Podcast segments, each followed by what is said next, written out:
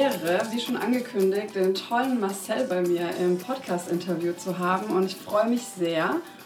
Hallo lieber Marcel. Hallo, herzlich willkommen.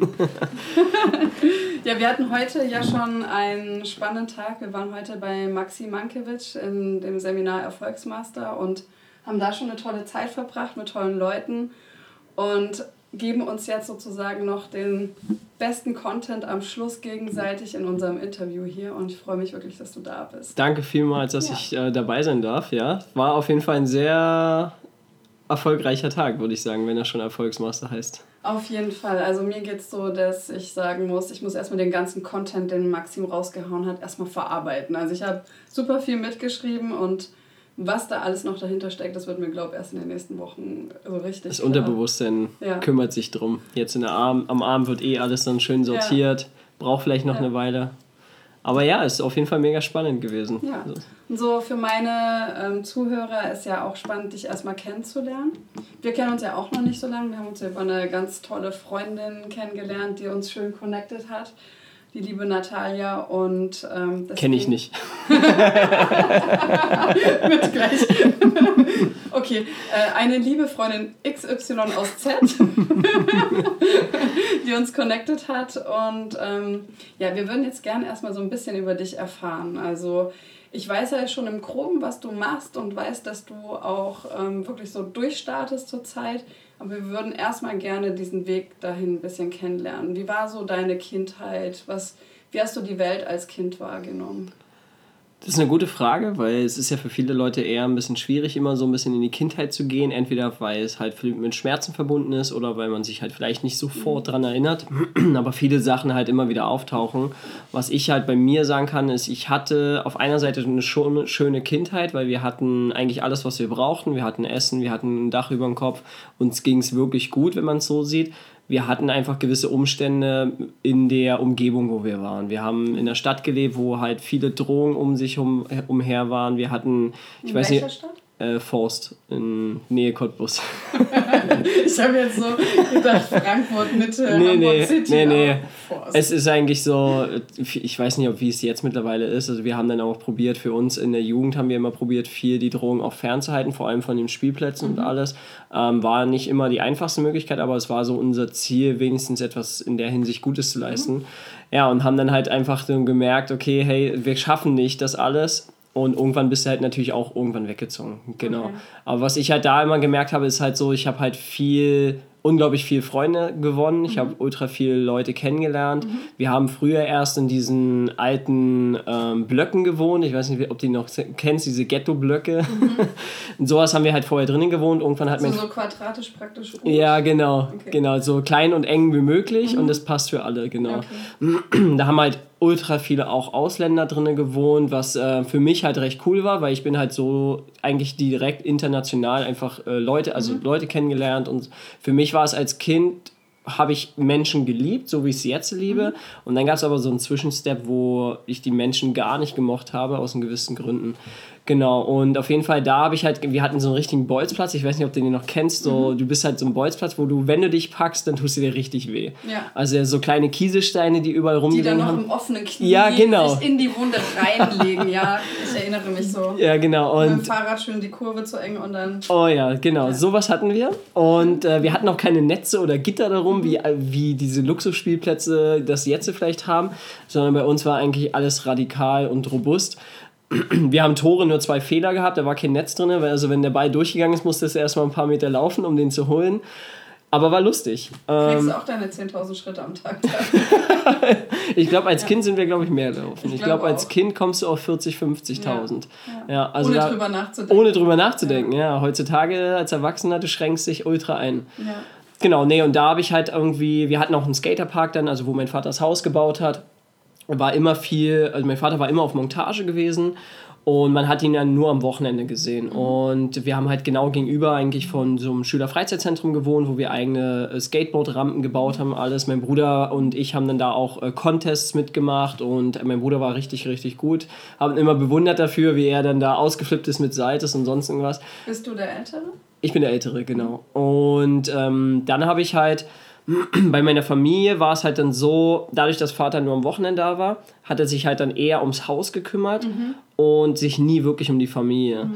Und daher war es halt dann für uns als Familie auch nicht so ein wirklich guter Punkt, wenn jemand halt nach Hause kommt und eigentlich nicht wirklich präsent ist, außer ja. mit negativer Energie. Und das war ja. halt viel von meinem Vater, also in der Hinsicht, wenn er es hört, sorry, aber es ist halt so, war viel negative äh, Energie halt da gewesen, die die ganze Familie drunter leiden lassen hat und halt wo viele Streitigkeiten auch waren und mhm. Kommunikation nicht wirklich ein High-Level war. Also Kommunikation war eher unterste, jetzt nicht von, von verbaler Kommunikation, aber es war eher diese, hey, ich habe recht und ihr habt nicht recht. Es muss so laufen, wie ich es gerne möchte. Mhm. Genau, also es war in der Hinsicht halt vom, vom seelischen Aspekt war es zu Hause eher so schlimm, war viel schlimmer als im Endeffekt draußen zu sein, wo Drogen vertickt wurden oder sonst irgendwas. Ich bin jetzt zum Glück nie in Berührung gekommen. Ich hatte einen Kumpel, der ist mit 13 gestorben. Äh, also wo ich 13 war, er war 15, glaube ich, gewesen. Der ist halt da in Berührung gekommen mit dem ganzen Zeug und durch Drogen gestorben. Durch Drogen okay, gestorben und ähm, das war das halt. kann einen ja auch dazu bringen, die Finger davon zu lassen. Ja, absolut. Also so war es auch. Ich glaube, das ist auch, du, du hast es gut angesprochen, ist, glaube ich, auch ein Punkt, warum ich äh, Alkohol verabscheue, warum ich ähm, Zigaretten, also einfach allgemein, was diesen ganzen Drogenkonsum mhm. betrifft, in jeglicher Hinsicht, mhm. auch die Drogen, die, sagen wir mal, legalisiert wurden, mhm. um den Menschen schön ja, einzuschränken. Zucker? Zucker. ja, Zucker nicht. Ähm, da habe ich, aber ich war, also ich muss wirklich sagen, ich war früher mal zuckerkrank gewesen, kann man mhm. wirklich sagen aber ich habe mich selber davon weggebracht. Also ich habe früher, ich glaube, in den ersten vier, fünf Stunden habe ich Gummibärchen, Bubeno, mhm. Kinderriegel, alles gerade auf alles auf einmal gegessen, Amicelli auch noch. Und jetzt mittlerweile gar, also fast gar nichts mehr. Jetzt sind mittlerweile klar, Oreo-Kekse sind nochmal so dabei. es gibt immer so einen Trigger, gell? ja, genau. Da wird mal schwach. Ja. So, no Werbung. Ja. Nee, aber sonst äh, probiere ich da schon auf jeden Fall recht zu reduzieren mein Ziel ist auf jeden Fall da, auf ein, auf ein Level zu kommen, wo ich halt wirklich nur noch das brauche, was mein Körper wirklich mhm. braucht, um zu funktionieren. Okay, du hast jetzt schon so viel Content Sorry. gebracht. Nee, alles gut, danke dafür. Ähm, Nochmal kurz zurück zu, mhm. zu der äh, Situation mit deinem Vater. Ich finde das ganz spannend und ich habe das schon ganz oft gehört, dass, dass der Vater, der ist so derjenige, der das Geld nach Hause bringt, der dann aber teilweise auch diese, diese Stimmung oder diese Energie von der Arbeit mitbringt, selber wahrscheinlich frustriert ist denkt, okay, ich muss jetzt für zwei Jungs und eine Frau aufkommen und da sind ja ganz viele Energien im Raum. Und ich kann mir vorstellen, dass du und dein Bruder ja bestimmt auch das Bedürfnis hattet, mehr von eurem Vater zu erleben, ihn als Vorbild zu erleben. Wie war das so für dich? Wie bist du damit umgegangen und konntest du dich da auch mit deinem Bruder austauschen? Mit meinem Bruder und mir, also wir sind halt von klein auf natürlich auch zusammen aufgewachsen, wie es mit normalen Geschwistern ist. Mit 14 habe ich meine Schwester erst kennengelernt, da war dann ein Brief im Briefkasten, können wir später gerne vielleicht darauf zurückkommen. Mein, mein Bruder und mir waren halt immer so, wie es halt bei Brüdern so ist, die campen sich mal, mhm. die rammeln mal so ein bisschen, sich campeln und sonst irgendwas und ähm, da war halt so der Kontakt zu meinem Bruder war halt, also wir lieben uns auf jeden Fall, aber es war immer so, irgendwie war immer eine Schranke dazwischen. Mhm. Und das habe ich dann auch irgendwann dann mit 14, 15 habe ich kennengelernt, warum. Also dadurch, dass halt mein Vater nicht wirklich mein Vater ist, sondern er hat zu meiner Mutter gesagt, hey, ähm, dein so also meine Mutter war schwanger mit mir und hat gesagt, hey, dein Sohn ist meine. Äh, ist halt auch mein Sohn. Also es war eine riesen Wertschätzung auch natürlich, wo ich ihm dann, als meine Mama mir das das erste Mal erzählt hat, riesen Wertschätzung vorgebracht. Wie alt warst du dann? 14, genau. Wo da kam da hat das. Sie es dir gesagt? Da hat sie mir gesagt, dass ich noch eine Schwester habe, dass er nicht mein richtiger Vater ist, weil dann musste sie halt, weil dann war der Brief von meiner Schwester halt im Briefkasten. Okay, erzähl mal dazu, ähm, damit man das einordnen kann. Ja, also ich habe mit äh, 14, komischer Zufall, ich bin das erste Mal eigentlich also am Briefkasten gegangen. Komischer Zufall. komischer Zufall, ja. bin das erste Mal am Briefkasten gegangen und habe so Briefe rausgenommen und wie macht man es dann so? Ja, guck mal halt so halt durch und dann sehe ich halt so meinen Namen drauf und denk so halt so, wow. Und dann gehe ich zu Mutti hin, hey Mom, ich habe einen Brief bekommen. Sie siehst halt hinten, okay, Nadine, meine Schwester. Und dann hat sie halt, bevor ich den Brief geöffnet habe oder ich das halt lesen konnte, hat sie mir dann erstmal so die ganze Story erzählt. Das war halt genau diese Pubertätsphase, wo viele Kinder dann halt auch merken, hey, das ist eigentlich jetzt nicht wirklich das, was du brauchst, weil deine Eltern stellen sich dann selber eigentlich in so ein Licht, hey, wir haben dich die ganze Zeit eigentlich nur belogen oder sonst irgendwas. Und so fässt du es als Jugendlicher natürlich auch eventuell auf. So war es bei mir gewesen. Das erste Jahr, also nachdem, also bis ich 15 geworden bin, war jetzt nicht unbedingt das leichteste, wo ich halt auch viel gegen meinen Vater geschossen habe, viel, wo wirklich auch gegen, also wirklich mich äh, rebelliert habe. Und dann habe ich halt wirklich so für mich gemerkt, okay, hey, irgendwas stimmt da noch nicht, ich will mehr erfahren, was dahinter steckt. Habe dann das erste Mal mit meiner Schwester in Kontakt aufgenommen. Sie hat mir erzählt, hey, ähm, ich bin deine Halbschwester und dies und das und jenes. Sein richtiger Erzeuger ist abgehauen, so wie er damals bei deiner Mutter abgehauen ist, aber er ist halt, es ist eine lange Geschichte, wo er halt dann noch neben, neben meiner Mom eigentlich noch eine Beziehung hatte. Mhm. Und da ist halt dann meine Schwester entstanden. Wir sind auch, glaube ich, nur zehn Monate Unterschied ah, okay, auseinander. So ja, ah, okay. genau. Und da ist halt dann auch ein Punkt, wo ich dann halt einfach sagen musste, okay. er ist schon, schon heavy eigentlich. Ja, ich habe ich es gerade versucht zu sortieren. Also ich habe jetzt gedacht, die Geschichte führt darauf hin, dass die auch von deiner Mutter ist. Aber nee. nee okay, auch von deinem Vater. Okay. Genau, also von meinem äh, Erzeuger. Von Erzeuger. Ja, so mittlerweile, ne, also ich nenne ihn halt so. Ich war mit, ich wollte nie Kontakt haben. Mhm. Mit 18 habe ich so mir, er hat sich auch nie bei mir gemeldet oder sonst irgendwas. Er hat gewusst, er hat ja einen, einen Sohn. Mit 18 habe ich dann ähm, ich zu meiner Schwester, weil sie hatte noch guten Kontakt. Er ist halt nach Polen ausgewandert, hat mhm. da jetzt auch schon mittlerweile wieder eine Familie, mhm. ähm, einen kleinen Sohn und auf jeden Fall habe ich ihm, habe ich ihr alle Daten gegeben. Ich habe gesagt, hey, meine E-Mail, meine Adresse und so weiter. Wenn er will, ich gebe ihm die Möglichkeit, er kann sich gerne melden. Und es kam nichts, also obwohl er alles gekriegt hat. Und mit 27 habe ich irgendwann mal eine Facebook-Nachricht bekommen von ihm, hey, ich bin dein, ähm, dein Vater und Krass. ich und ja, ich weiß, es ist jetzt vielleicht schwierig, aber ich bin in einem Alter, wo man halt auch drüber nachdenkt, über die ganzen Fehler und dies und das und jenes. Mit 27? Also wo ich 27 ja. war, genau. Und wow. dann, dann war er schon Richtung 50 um den Ich glaube schon, ja. Also wow. Ich glaube 47, 47 glaube ich, ja. Mhm. Und da habe ich halt so dann für mich, habe ich dann, ich habe die Nachricht so durchgelesen, kurz drüber geschlafen und dann habe ich am nächsten Morgen habe ich ihm eine Nachricht zurückgeschrieben, hey, ich danke dir vielmals für deine lange Nachricht, bin jetzt 27, ich habe die 27 Jahre super äh, mich mit meinem Vater, der wirklich für mich Vater, Vater bedeutet, weil er für mich da gewesen ist, habe ich meinen, meinen Vater, also jemanden da gehabt, den ich halt brauchte, als um, um halt zu wachsen. Mhm. Und von daher brauche ich jetzt die nächsten 27 Jahre keinen anderen. Und ich danke dir auf jeden Fall und wünsche dir ein wunderschönes Leben. Und das war für mich auch meine erste und letzte Nachricht an ihn. Wow. Und äh, war für mich in dem Moment, weil ich habe ihm die Chance gegeben, als ich mit 18 war, egal ob er dann schon so weit war oder nicht, das liegt immer an jedem persönlich. Aber für mich habe ich einfach abgeschlossen mit dem Thema um halt wirklich zu akzeptieren. Und in dem Moment, wo ich halt gelernt habe zu akzeptieren, bin ich davon auch von diesem Gefühl ging, also das habe ich mit 15, war halt eben mhm. 14 bis 15, war eben dieser Stress mit meinem richtigen Vater. Und danach habe ich aber wirklich dann auch Frieden geschlossen. Hey, das ist mein Vater, er hat sich um uns okay. gekümmert, auf seine Art und Weise, weil es ist ja jeder Mensch. Konntest du das in dem Alter schon so sehen? Ja.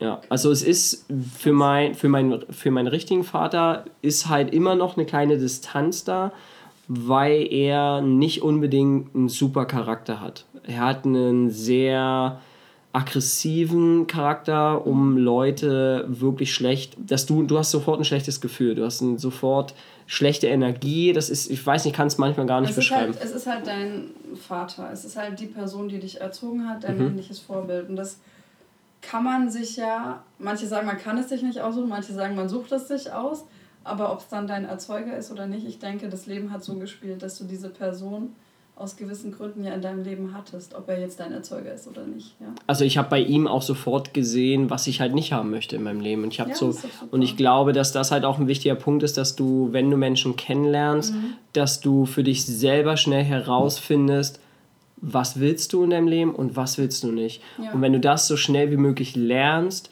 dann kannst du dich viel schneller auf einen richtigen Pfad bewegen. Mhm um für dich eigentlich Mehrwert zu erschaffen im Leben und das in jeder Hinsicht, wie du es halt selber siehst. Wie war das denn dann in diesem Moment, wo du, du hast ja dann eigentlich auf einmal ganz viel erfahren, ne? dass er nicht dein Vater oder dein Erzeuger ist, dass du noch eine Schwester hast, dass Lügen im Haus waren. Also wenn ich mal mich in meine Kindheit reinversetze, war es immer so, die Erwachsenen waren immer so die Perfekten. Also die wissen alles und die sind komplett fair und alles ist so, ne? Und da wurde ich Stück für Stück als Kind oft dann enttäuscht, als ich dann so Wahrheiten entdeckt habe. Und wie war, wie war das für dich, wenn du dann nochmal dich reinversetzt?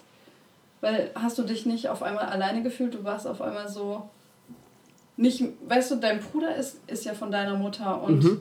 dem Stiefvater nenne ja, ich genau. mal kurz. Dann weißt du, auf einmal bist du ja nicht ganz so in dieser Familie integriert, wie du das gerade eben noch dachtest. Was hat das mit mm. dir gemacht? Das hat sehr, sehr viel gemacht. Viel schlimmer sind, glaube ich, eigentlich die Jahre dann danach gewesen, okay. weil viele Jahre danach habe ich halt wirklich einen gewissen du, du gehst halt mit einem ganz anderen Verständnis ran, weil wenn dann mal irgendwas passiert ist, wenn über dich geschimpft wird, denkst du halt in dem Moment mhm. so, ja, okay, jetzt wird über mich geschimpft, weil ich bin ja eigentlich ja. nicht das richtige Kind. Ähm, da habe ich halt für mich, also in verschiedenen Aspekten von meiner Mutter und von meinem Vater, viele mhm. Sachen dann auch ja, herausgefiltert, wo ich halt gemerkt habe, hey, das finde ich jetzt nicht fair, dass ich jetzt so mhm. behandelt werde. Mein Bruder wurde halt wirklich, mein Bruder wurde wirklich anders behandelt als ich. Und jetzt im Nachhinein, ich habe dann, ich bin ja recht früh ausgezogen, ich bin mit 15 halt direkt ausgezogen, von seitdem halt wirklich selbstständig alleine gewesen. Ähm, ich glaube, dass das halt auch ein wichtiger Punkt war, dass ich halt, warum ich so zeitig ausgezogen, mhm. äh, ausgezogen bin. Mein Vater hat halt immer gesagt, hey, mit 18 müsst ihr alle ausgezogen sein mhm. und dies und das und jenes. Und es war halt immer so ein Stressmoment im Kopf. Und ich bin halt auch jemand, ich habe immer gegen die Schule geschossen. Ich habe so bis zur, ich glaube, bis ich also mit acht habe ich schon angefangen so zu hinterfragen, habe gefragt, ja, warum ich denn eigentlich hier bin, weil eigentlich lerne ich ja nicht wirklich was, sondern ihr wollt mich eigentlich nur formen, so wie ihr es gerne hättet. Und mittlerweile habe ich auch einen guten Begriff dafür. Ich sage immer so, in der Schule wirst du geformt für ein Zahnrad, für das System. Mhm. Wird ein altes Zahnrad rausgenommen, ein neues eingesetzt. Mhm. Und dafür wirst du halt geformt. Und das entweder, muss halt perfekt passen, sonst kräft es nicht. Ne? Genau, ja. Eben, sonst kommt alles durcheinander. Genau, ja. entweder bist du dann halt ein Zahnrad für einen Koch oder für einen Mechaniker oder wenn du noch Abitur machst und vielleicht noch Studium und alles, bist du ein Zahnrad für was anderes. Welches Zahnrad wollten die dich reinpressen? Äh, mit Abitur oder? In der Schule? Ja, also auf welcher Schule warst du dann? Ähm, also erst bin ich halt natürlich einfach Grundschule gewesen und bin halt dadurch, dass ich halt so dieses hinterfragte, bin ich halt auch viel gegen Lehrer geschossen. Ich habe viel Lehrer wirklich vor Weißglut eigentlich gebracht, weil die wussten manchmal gar nicht, wie sie halt mir antworten sollten. Weil ich halt dann wirklich gefragt habe, hey, warum bringt ihr uns in Deutsch bei, aber nichts über Kommunikation? Und Kommunikation war ja bei uns in der Familie, äh, immer wenn wir Feiern gehabt haben, dann hat immer einer geweint. Und ich habe mich halt gefragt, warum? Warum muss immer einer heulen? Warum muss einer immer irgendwie, ja, irgendwie gerade, warum muss es dem nicht gut gehen? Wir sind ja alle hier zusammengekommen, um Spaß zu haben und Freude zu haben. Und da habe ich halt gemerkt, okay, es ist ein riesen Kommunikationsproblem in der ganzen Familie vorhanden. Und dann habe ich halt die Lehrer gefragt, hey, ich habe ein Kommunikationsproblem zu Hause, wieso lerne ich das nicht hier in der Schule? Weil dafür bin ich doch eigentlich auf der Welt. Oh, genial, dass du das schon so früh identifizieren konntest. Weil ganz oft ist man so als Kind, wird so getragen und das, was zu Hause passiert, ist halt so der Standard, das ist so die Nulllinie, das ist das Normale. Ja. Und erst dann später lernt man anderes kennen und merkt, okay, vielleicht ist es nicht normal. Dass du schon das auch identifizieren konntest als Kommunikationsproblem ja. und dir Hilfe danach äh, gewünscht hast? Ich habe mir, hab mir auf jeden Fall Hilfe gewünscht, bin aber nicht selber auf die Idee gekommen, jetzt mhm. zum Beispiel in Büchern nachzufragen oder mhm. Hörbücher gab es ja noch damals noch nicht wirklich, hier vielleicht Kassetten und so ja. ähm, von irgendwelchen anderen Sachen, aber ich habe... Gab es noch nicht den Tony Robbins Ja, der ist so. oder ja. Maxim. Ja. ja, nee, und deswegen habe ich dann halt auch da ähm, nicht wirklich die, diese... Der einzige Anhaltspunkt, den ich halt hatte, war mein Opa. Mein mhm. Opa war wirklich, der war halt selbstständig, der hat damals auch schon Network Marketing gemacht, ähm, auf, auf seine Art wow, und Weise. Ähm, ich weiß nicht, AMC-Töpfe, ich weiß nicht, ob es sie überhaupt noch gibt. Sagt mir jetzt nichts. Ja, genau. Also er hat auch immer Familie eingeladen und Freunde so und alles. Ja, genau, so wie es halt früher war bei Oma und Opa und so weiter. War auch in der Politik tätig, also er hat ultra viel gemacht und hat auch nebenbei noch getischlert und alles. Und mein Opa war halt so für mich mhm. so dieser Stützpfeiler in meinem Leben. Mhm. Ähm, was also hattest du da ja schon mal so ein Vorbild, was in eine sehr aktive Richtung geht, Selbstständigkeit? Absolut, also ich habe mir wirklich viel auch da bei ihm abgeguckt, aber mhm. bei mir war auch immer dieser Drang, nachdem ich halt dann das Elternhaus verlassen habe, war auch immer dieser Drang, ich will was eigenes haben, aber ich habe nie eine Perspektive oder Möglichkeit bekommen, weil mhm. wenn du nicht, ich sage immer so, wenn du viel Wissen hast, hast du viel Option. Mhm. Und das, ich habe mir das Wissen nicht angeeignet, warum auch immer. Das kam dann erst später, dass ich mich angefangen habe, zu wirklich weiterzubilden und zu interessieren für verschiedene Sachen.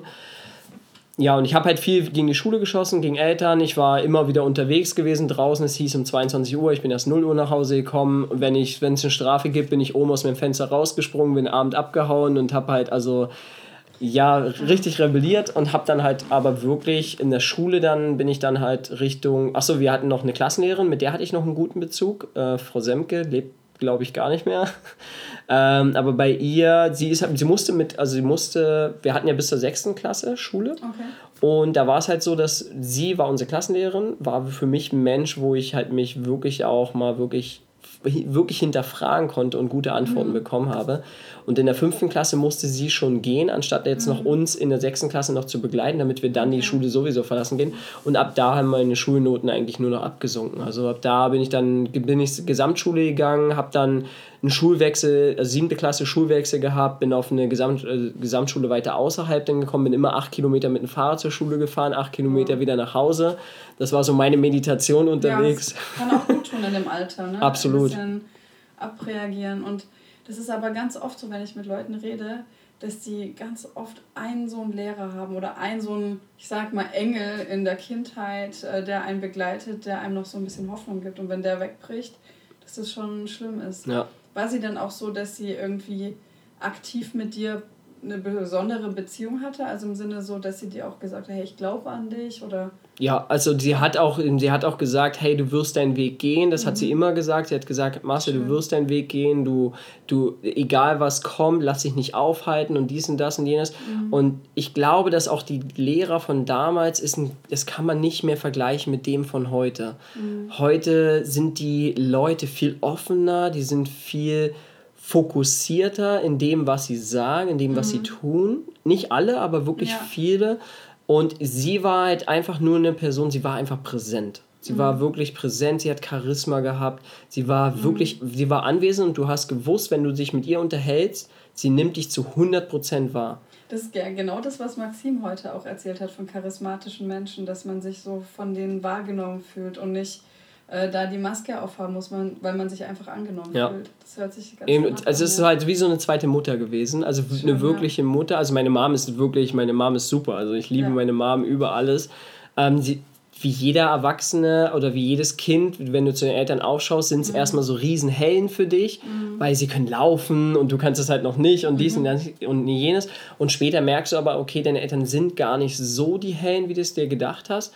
Und dann kommst du aber in diesen Reifeprozess, wo du mhm. merkst, hey, das sind Menschen. Es ja. sind Menschen wie du und sie machen Fehler und ja. es ist für sie nicht unbedingt leicht und du kriegst halt keinen Elternführerschein, um mhm. jetzt deine Kinder richtig zu erziehen oder sonst ja. irgendwas, sondern sie müssen das auch dann lernen. Ja. Und da habe ich dann aber meine Mom und also meine Mom war immer für uns da, wirklich, die war immer für uns da. Die hat deswegen, wo wir unter der Woche und unter uns waren, Christian, also mein Bruder, mein, äh, meine Mom und ich, wir hatten halt das Haus für uns, wir hatten den mhm. Garten für uns und das war halt wirklich eine ganz andere Atmosphäre als am Wochenende. Ja, das wollte ich vorher auch fragen, genau. Das kann ich mir vorstellen. Ne? Man spielt sich so ein, man weiß, irgendwann kommt der andere zurück und dann springt jeder in eine andere Rolle. Ist ja. das so gewesen? Ja, absolut. Also ja. das ist wirklich, da hat man dann auch ja. wirklich dieses, was viele heute heutzutage auf der Arbeit haben oder halt mhm. äh, zwischen Freunden oder so. Man zeigt nicht sein wahres Ich, sondern man legt eine gewisse Maske auf.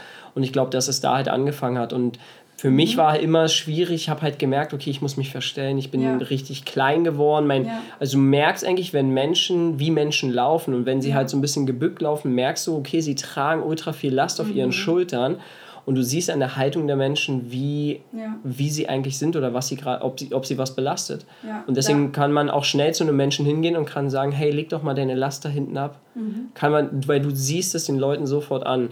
Und deswegen habe ich halt auch angefangen, so ein bisschen bucklig dann zu laufen. Es hat sich bis jetzt noch ein bisschen durchgezogen, aber jetzt mittlerweile weiß ich auch, woran es liegt und lege meine Last halt wirklich nach und nach halt ab. Die Wurzeln einfach auch zu lösen. Akzeptanz ist für mich ein großes, wichtiges Thema gibt so viele Beispiele, die ich jetzt in den letzten zwei Wochen ja. richtig krass erlebt habe, um Akzeptanz eigentlich zu lernen, ja. weil manchmal musst du es. Du, ja. wirst manchmal in diese Richtung gedrängt, Akzeptanz zu lernen. Wenn mhm. du im mhm. Flugzeug, wenn du schon im Flugzeug sitzt und es fliegt nicht los und du bist da eine Stunde drin und fragst dich so, hey, wieso fliegst du nicht? Ja, du kannst dich entweder aufregen oder du nimmst die Situation an. Genau. Und also ganz kurz, ich, ja. ich habe schon so 17 Sorry. Subschleifen in meinem Kopf. ähm, ja, also zum Thema auch äh, mit der Haltung, da habe ich auch ähm, bald eine ganz tolle Freundin im Interview, die, die macht extra so ein Training und Coachings, äh, die gerade darauf abzielen, eben, dass man auf die Haltung achtet, dass man sie verbessert und was das alles bewirkt. Die hat sogar in Japan eine Ausbildung dafür gemacht, also auch ganz tolles Thema. Wow. Kann ich euch auch gerne mal connecten, gerne. ganz spannend. Ähm, worauf ich aber eigentlich nochmal zurück wollte, war, was jetzt vorher bei mir immer so aufgeploppt ist äh, im Gedanken, ist dieser Punkt ähm, Selbstbestimmtheit. Irgendwie spüre ich das so bei dir raus. Ähm, was ich vorher auch schon mal gehört hatte, war das Thema Freiheit bei dir. Glaubst du, dass das so auch da entstanden ist, dass du, also ich stelle es mir jetzt nur mal vor, äh, dein, ich nenne ihn jetzt dein Vater, kommt nach Hause, alles verändert sich, du merkst vielleicht auch, wie sich deine Mutter, also ich nehme jetzt alles nur mal an, nicht so wohl fühlt, alle verändern sich. War dann irgendwann der Punkt, wo du gesagt hast, okay, ich will einfach selber bestimmen, ich will mich nicht unterdrücken lassen, ich will mir jetzt hier nicht, wahrscheinlich irgendwie, kann ich mir vorstellen, hat er euch dann angemault oder was weiß ich nicht. Alle fühlen sich nicht mehr wohl, gerade war noch Harmonie da, dass du dann irgendwann gesagt hast, okay, sowas lasse ich mir nicht gefallen und dass du dann diese Stärke in dir entwickelt hast, dass du sagst, okay, ich will selbst bestimmen. Ja, also es waren wirklich viele Knackmomente halt wirklich dann da gewesen. Also es ist für mich mein Vater auch heute noch, auch wenn wir nicht mehr so viel Kontakt haben, ja, weil mein Bruder, eigentlich alle aus der Familie haben sich komplett von ihm distanziert, mhm. um halt wirklich, dass er halt mal drüber nachdenkt, hey, was, guck doch mal wirklich, irgendwas musst du an dir verändern, ja. weil sonst äh, kommen die, gehen die Leute immer mhm. weiter und äh, die Leute haben sich immer weiter entfernt, also wirklich alle aus der Familie. Meine Eltern haben sich irgendwann mal getrennt mhm. und es war bei mir halt wirklich so, dadurch, dass ich halt auch dann wirklich rebelliert habe, habe ich halt auch schnell für mich gemerkt, hey, ähm, das sind meine Grenzen und niemand kann mir meine Grenzen setzen, außer mir selber. Mhm. Das habe ich halt dann recht schnell gemerkt, weil mhm. ich halt nicht auf die Grenzen von meinen Eltern gehört habe, mhm. weil sie hätten mich bestrafen können, wie ich wollte. Ich wusste, dass ich mein eigener Freigeist bin, weil du darfst, du kannst Menschen nicht einsperren, weil ich habe immer einen Weg gefunden, irgendwie rauszukommen im Endeffekt jetzt sagen wir mal, wir haben bei uns wurde auch mal das Zimmer abgeschlossen oder sonst irgendwas, aber dann äh, habe ich halt, bin ich aus dem Fenster geklettert und sonst irgendwas. Also es gab immer eine Möglichkeit für mich dann sozusagen einfach zu flüchten. War das für dich dann so ein Sieg? Dass du dann schon, wieder, ja, ja, schon, ja. Weil ich habe erstmal. Ihr könnt mich nicht einsperren, ich finde genau. Weg. Also genau, das war für mich auch mein, mein Ziel eigentlich. Ja. Ich, bin, ich bin sogar der Meinung, dass der Mensch. Guck mal, du musst eigentlich nur Menschen im, im Gefängnis beobachten den einzigen Wunsch, den sie haben, ist Freiheit, weil sie merken, dass sie nicht wirklich Freiheit haben. Und jeder, wirklich jeden, jeder im Gefängnis kannst du fragen, jeder hat einmal an einen Ausbruch gedacht. Jeder. Egal, ob mhm. er sieben Tage da war oder sieben Jahre. Und darauf, da wette ich, dass jeder das sagen kann, dass er einmal wirklich daran gedacht hat, ja. ich, ah, wie geil wäre es jetzt, wenn ich ausbrechen könnte. Krasses Beispiel. Also ich kann als Beispiel kann ich da noch Kuba nehmen. Da war mhm. ich ja ähm, jetzt schon mehrmals und auch vier Monate lang. Wow. Und ähm, habe so viele Gespräche geführt mit Menschen von dort und die mich immer wieder gefragt haben, was meinst du, was ist der größte Traum von einem Kubaner? Und die Antwort war immer zu reisen, weil sie dürfen nicht einfach verreisen. Und das ist ihr Gefängnis. Und was glaubst du, was, was ist denn tatsächlich dein Gefängnis? Weil grundsätzlich, okay, ja, Stimmung im Elternhaus haben wir alle. Mehr oder weniger. Also wo mein Gefängnis war? Ja. Oder was mein Gefängnis war? Genau, oder was ist in unserer Gesellschaft für dich das Gefängnis? Was, was ist das, wo du, ich denke mal, das begleitet dich ja. Also du veränderst dich zwar Stück für Stück, aber ich nehme bei dir das schon wahr, dass es bis heute noch ein starker ähm, Punkt ist bei dir, dass du diese Selbstbestimmung und diese Freiheit liebst. Also begleiten dich ja verschiedene Arten von Gefängnis. Was glaubst du, was ist es, was dich so über die Jahre begleitet und auch noch heute eventuell? Finde ich mega gute Frage, wirklich. Sehr gut. Auch du, man merkt auch wirklich, wie du die Leute auch hier wirklich dann wahrnimmst. Finde ich sehr, sehr gut. Bei mir war halt so der erste Trigger natürlich Schule Mhm. Schule mich, ich habe meinen, meinen 10. Klasse Abschluss gemacht, alles gut, aber danach, für mich, danach war für mich klar, wenn ich Schule mache, nur noch die, die ich selber bestimme, wieder Selbstbestimmtheit. Dann mhm. ähm, der Punkt, okay, ich bin mit 15 halt ausgezogen, 15 halt, 15 halb ausgezogen, es war ein Knackmoment in der Familie, wo mein Bruder abgehauen ist. Mein Vater dachte, ich bin abgehauen, war aber nicht da. Okay, und dann gab es einen riesen Streit und ich habe dann aber zu, zu Papa gesagt, dass ich abgehauen bin, damit mein Bruder halt nicht diesen Stress hat. Und dann. Genau, ich habe meinen Bruder beschützt und es gab dann halt so riesen Streit, dass ich halt im Endeffekt von einem Tag auf den anderen entschieden habe, hey, ich ziehe aus ähm, habe mir eine Lehre so schnell wie möglich gesucht. Also ich war sowieso gerade in dem Moment, okay, ich habe die Schule eh abgeschlossen, was machst du als nächstes? Ich wollte mir eigentlich noch Zeit lassen, um mich halt da zu finden, was mache ich als nächstes. Habe mir dann halt im Endeffekt das genommen, was halt mein Opa mir mitgegeben hat, Gastronomie, okay, machst du halt das. Bin dann ausgezogen, bin in den Schwarzwald gezogen, gab es auch viele psychische okay. Sachen, die dann halt, also ich bin direkt 600 Kilometer weggezogen. Zwischen meinem Bruder und mir ist die Stimmung eher ja unterbrochen worden. Und das hat sich dann erst, als mein Bruder, oh Gott, ich glaube, mein Bruder war 22, war ein Herzensmoment. Ich war erst nach Dresden gezogen, also er ist dann irgendwann später ausgezogen, ist nach Dresden gezogen. Und da habe ich meinen Bruder das erste Mal weinen gesehen. Mein Bruder hat nie wirklich Emotionen gezeigt. Ich bin da wirklich schon eher der Typ, der halt mal Emotionen rauslässt und einfach sein, zu seinen Gefühlen auch steht. Und wenn ich jetzt weinen muss, muss ich halt weinen. Das ist halt so. Ich bin da halt auch noch mein inneres Kind. Äh, ja, und möchte es halt dann einfach, wenn ich weinen muss, weinen, ich scheißegal. Denk da auch nicht drüber nach. Und wenn das mitten in der U-Bahn ist, habe ich auch schon gehabt. Habe ich einfach mit. Passiert halt, gehört Ja, dazu. schön. Und Ja, das, das tu, es passiert ja, aber es tun sich so viele dann verstecken. Also darfst du nicht. Du darfst, du baust so viele Mauern in dir drin Ja, auf, auf die dich die dir erstens Energieraum, Schlafraum und das ist halt der größte Punkt, womit die meisten Menschen zu kämpfen haben, Energie und Schlaf. Ja, wir, aber wenn du in, in unsere Gesellschaft guckst, wie viele Menschen laufen mit einer Maske rum? Also jeder, würde ich mal sagen. Ja. Nur der eine hat sie schon ein bisschen dünner gemacht oder geschafft es in bestimmten Kreisen und Momenten sie mehr abzunehmen. Ja. Aber wenn du in der U-Bahn sitzt, da sitzt du mit lauter Masken und teilweise habe ich das Gefühl mit Menschen, wo die Schwerkraft an den Mundwinkeln stärker ist, Ist als so, woanders. ist so. Und du denkst, was ist denn Ja. heute los, ey? Du lebst in Deutschland, ähm, es gibt so viele gute Dinge bei uns, aber ja, also wie, wie denkst du?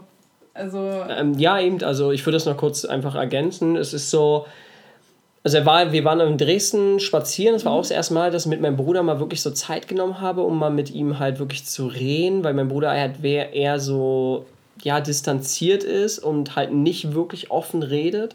Und da sind wir halt dann in Dresden rumgelaufen, haben an der Elbe Zeit verbracht, es ist langsam Sonnenuntergang gewesen, sind dann über die Brücke gelaufen.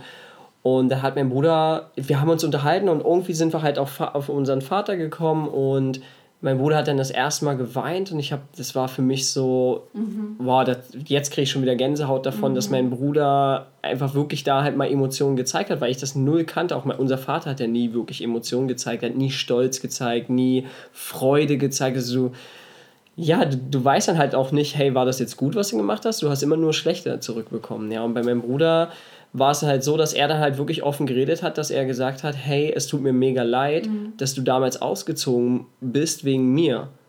Und dann habe ich gesagt, wieso bin ich denn ausgezogen wegen dir? Und dann so, ja, weil Papa ja gedacht hat, ist, dass du abgehauen bist und nicht ich und du mich dann beschützt hast und es so einen riesen Streit gab und du deswegen ausgezogen bist.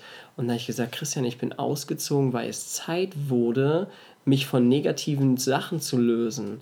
Nur konnte ich dir das damals, konnte ich das nicht in Worte fassen, sondern für mich war es immer ein Gefühl und ich habe immer auf mein Gefühl gehört und mein Gefühl hat mir gesagt, ich muss jetzt gehen. Genauso, warum ich dann damals die Schweiz, in die Schweiz gegangen bin. Ich musste mich von diesen Negativen entfernen ja. und wenn du dich nicht von dem Negativen entfernen kannst, wird es dich runterziehen. Es wird immer so sein. Du musst dich davon 100% entfernen. Und wenn es Menschen sind, es tut weh, aber es wird den Menschen gut tun und es wird dir gut tun. Woher hast du sowas schon gewusst? Also hast du da schon Bücher dazu gelesen? Gar nichts. gehört Das ist das Gefühl. raus? Das ist Gefühl. Ich bin der hundertprozentigen Meinung, dass jede Antwort schon in dir steckt. Auf jeden Fall. dass du jede Antwort und wenn du wirklich mal anfängst, in dich reinzuhorchen, und deswegen sage ich auch, Leute, geht mal in den Wald, redet mit Bäumen und sonst irgendwas, geht in die Natur, Ja. dann werdet ihr erleben, was in euch wirklich schlummert. Ja. Und da habe ich das halt, da habe ich das halt wirklich gemerkt. Also bei mir war halt immer dieses Gefühl, das Gefühl, die Gefühlssache war eigentlich so das wichtigste Thema und meine Gefühle haben mich immer geleitet und haben mich auf den richtigen Pfad geführt. Ja, es hört sich auf jeden Fall schon mega stark an, dass du wirklich. Danke. Ja, echt toll, dass du einmal auch als Mann, muss ich sagen, und dann noch als so junger Mann damals schon so an deine Gefühle und Intuition anknüpfen konntest und die auch so verbalisieren konntest. Also das ist ja wirklich eine Stärke. Das schaffen ja manche erst nach Jahren der Persönlichkeitsentwicklung und lauter Seminaren. Also da solltest du auf jeden Fall mehr draus machen. okay, probiere ich. Ja, sehr schön.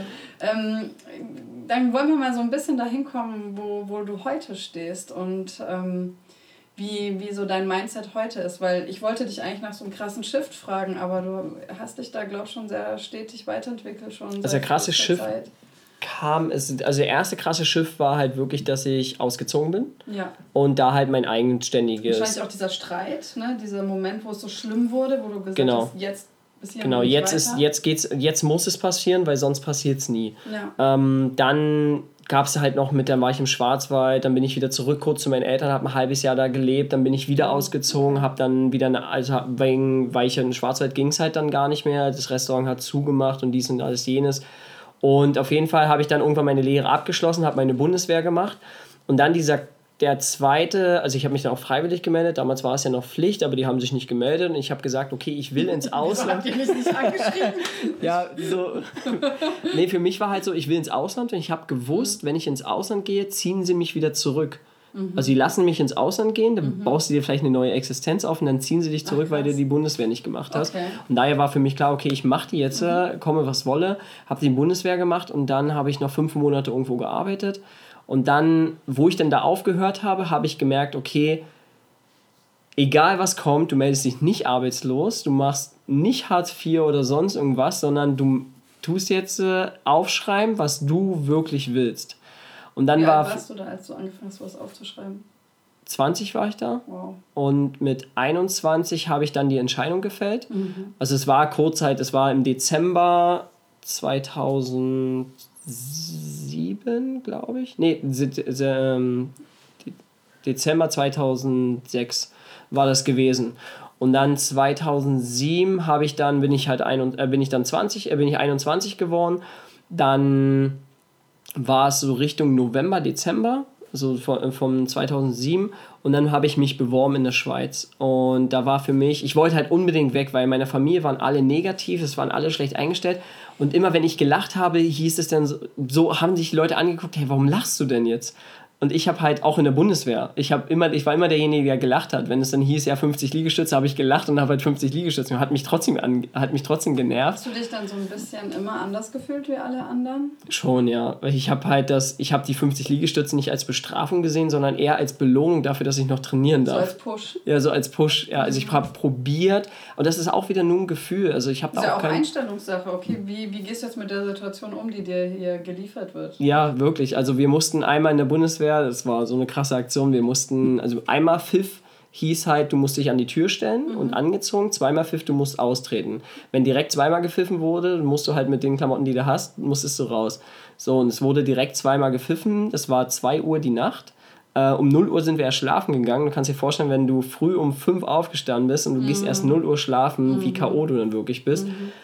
2 Uhr geht der Pfiff, alle in Unterhose draußen, Marce steht da nice. und Marce steht da und grinst. Alle haben schlechte Laune, weil sie halt auch stehen.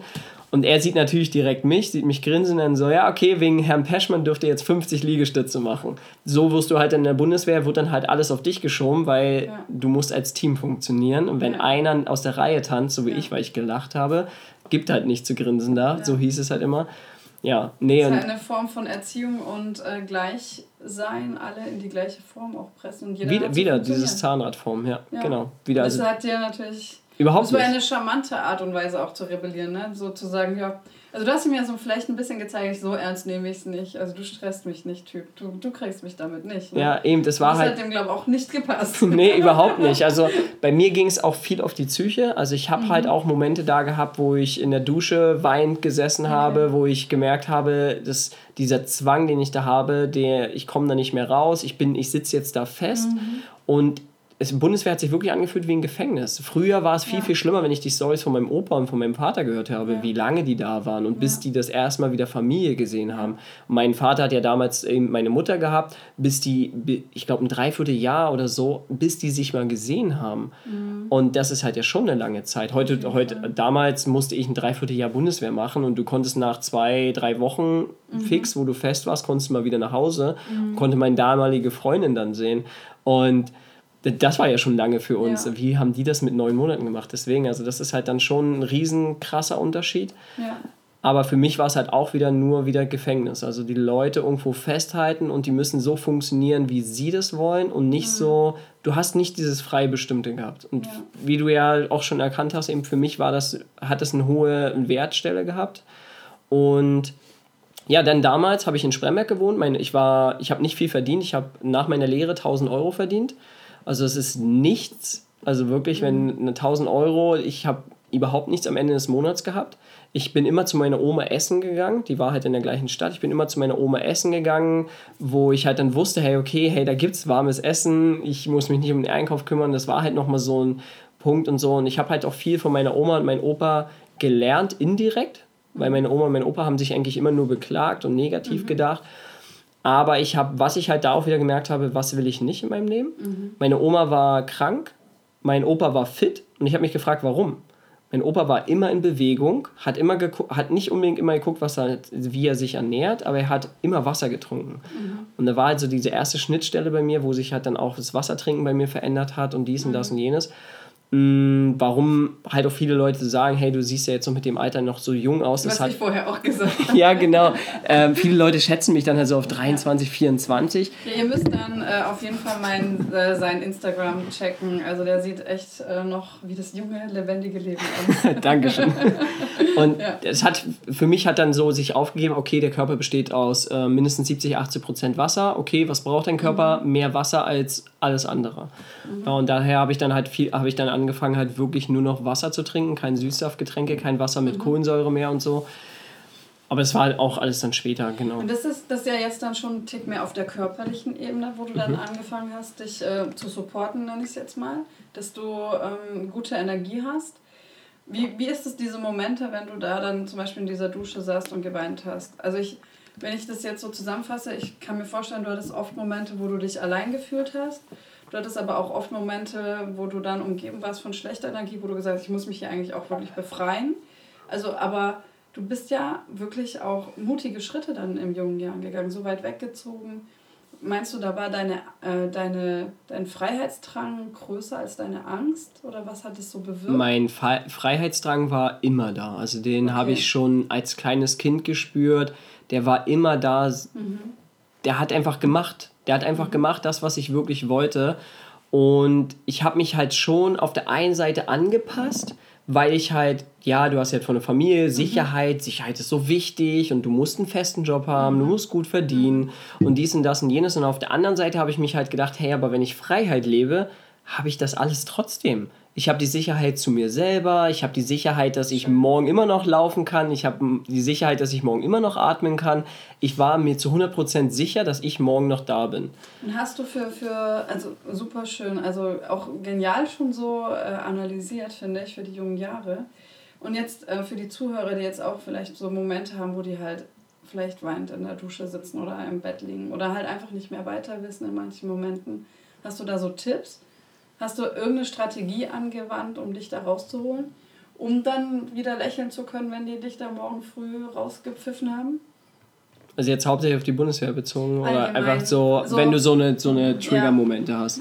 Du kannst es auch gern von heute. Also ich meine, mm. ähm, was, was sind so die Punkte, wo du sagst, okay, wenn das Leben versucht, dir so richtig eins reinzuwirken? Also in der Bundeswehr hast du nicht wirklich was, jetzt zum Beispiel als Beispiel, hast du nicht wirklich einen Zettel und einen Stift gehabt, um mal was aufzuschreiben, da hat viel mein Kopf gemacht. Also mhm. mein Kopf hat für mich immer am Morgen, hat für mich immer aufgeschrieben, okay, hey, was ist schlecht? Und hat das dann halt sozusagen in wie so einem Papier, also deinen Kopfpapierkorb geschmissen und die guten Dinge halt so fest. Ja, ja, genau, so, ja, genau. So hat es mein Kopf irgendwie gemacht. Und dann habe ich halt, und die guten Dinge hat er immer vorne so gehabt, wie so sein, sein Dashboard. Das war immer okay. vor dir, du hast es immer von den Augen gesehen. Und dann bist du halt wirklich da mit, mit 50 Kilo, 60 Kilo Rucksack bist du einen 80 Kilometer Marsch gelaufen. Und also mit, mit Pausen natürlich und so. Und hast halt dann wirklich diese ganzen Momente mhm. erlebt. Aber ich habe immer dieses Dashboard vor mir gesehen, habe immer gesehen, okay, das ist mein Ziel, das ist mein Ziel, das ist mein Ziel. Cool. Ähm, ich, also ich glaube, was wichtig ist, dass die Leute anfangen, erstmal, der größte Punkt ist einfach, hör endlich mal auf dich mhm. und hör nicht Stark. auf andere. Mhm. Hör zu 100% auf dich. Wenn der dein Gefühl heute sagt, bleib im Bett, dann bleibst du im Bett. Mhm. Niemand bringt dich dafür um. Mhm. Und du wirst morgen immer noch 50, 60 oder vielleicht 500 Euro auf deinem Konto haben. Die mhm. werden nicht weg sein. Vielleicht hast du sogar noch Geld gespart dafür, dass du im Bett warst. Du kannst, du kannst dir halt aber auch mal überlegen, warum willst du denn heute im Bett bleiben? Was ist denn das, was dich eventuell demotiviert? Ne? Also wenn du aus meiner Perspektive heute, wenn du Sinn im Leben hast und wenn du deiner Berufung nachgehst und wenn du Schläfst einen tollen. Partner hast, dann hast du so Bock aufzustehen. Ja. Hast du einen Job, den du ätzend findest und vielleicht eine Partnerschaft, die nicht läuft, ja klar, willst du im Bett bleiben. Ja.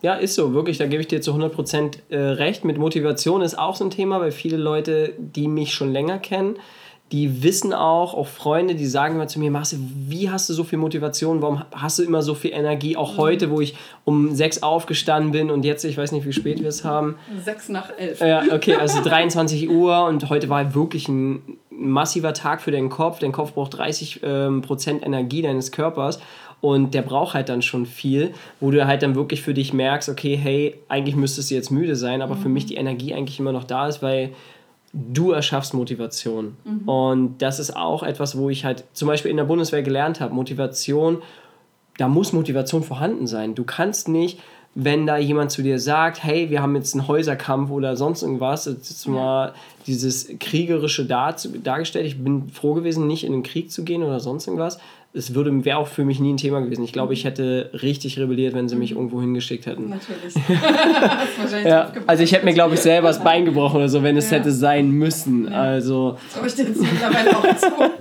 nee, aber für mich war halt so wirklich dieser, ja, also waren halt so die Punkte. Ja. Ich glaube, der wichtigste Punkt ist einfach, dass die Menschen endlich mal anlernen, zu sich zu stehen mhm und einfach machen. Mhm. Der wichtigste Punkt ist einfach machen und nicht immer nur grübeln, was könnte ich, mhm. sondern einfach mal wirklich, wie ich einfach so gerne sage, nimm den Finger raus und leg endlich los, weil das Schlimmste ist, wenn du am nächsten Tag sagst, ja, gestern wollte ich eigentlich. Ja. Gestern wollte ich eigentlich damit anfangen, ach, okay, ja, morgen ist noch ein Tag, da könnte ich es ja. machen. Und dann sagst du das 20 Jahre ja. und dann bist du 40, dann bist du 50, dann bist du 60 und mit 70, 80 schließt du die Augen. Und das Blöde ist ja, umso öfter du das machst, umso weniger vertraust du dir selber. Ja, weil umso oh, mehr ja. entfernst du dich von, von der Selbstliebe und deinem Selbstvertrauen, weil du merkst ja, was dir nicht gut tut und du nimmst es dir anders vor, du setzt es aber nicht um. Also verlierst du das Vertrauen in dich. Und ich habe mal so einen schönen Vergleich gehört, dass Selbstliebe auch gleich Selbstdisziplin ist. Und das ist halt das, ne? Wenn du halt nicht dazu stehst, du nimmst dich immer weniger ernst und das ist eigentlich so eine traurige Entwicklung. Deswegen haben auch so viele Menschen Probleme mit einem Sport oder mit mhm. gesunder Ernährung, weil sie fangen an, mhm. verfallen im alten Muster, fangen ja. an, verfallen im alten ja. Muster und diese Abstände von dem, wo sie bis, sagen wir mal, du hast jetzt für drei Wochen gelernt, dich gesünder zu, zu mhm. ernähren und danach hörst du auf. Später wird es nur noch zwei Wochen, dann nur noch eine Woche, dann nur noch drei Tage mhm. und dann fängst du gar nicht mehr an, weil du mhm. denkst, ja, okay, hey, du hältst eh nicht länger als drei Tage mhm. durch und dein Unterbewusstsein, du formst dein Unterbewusstsein ja. und du hast es, das ist so zu hundertprozentiger Wahrscheinlichkeit, dass du dafür verantwortlich bist. Schreibe ich mir auch nochmal auf die Karte zum Thema.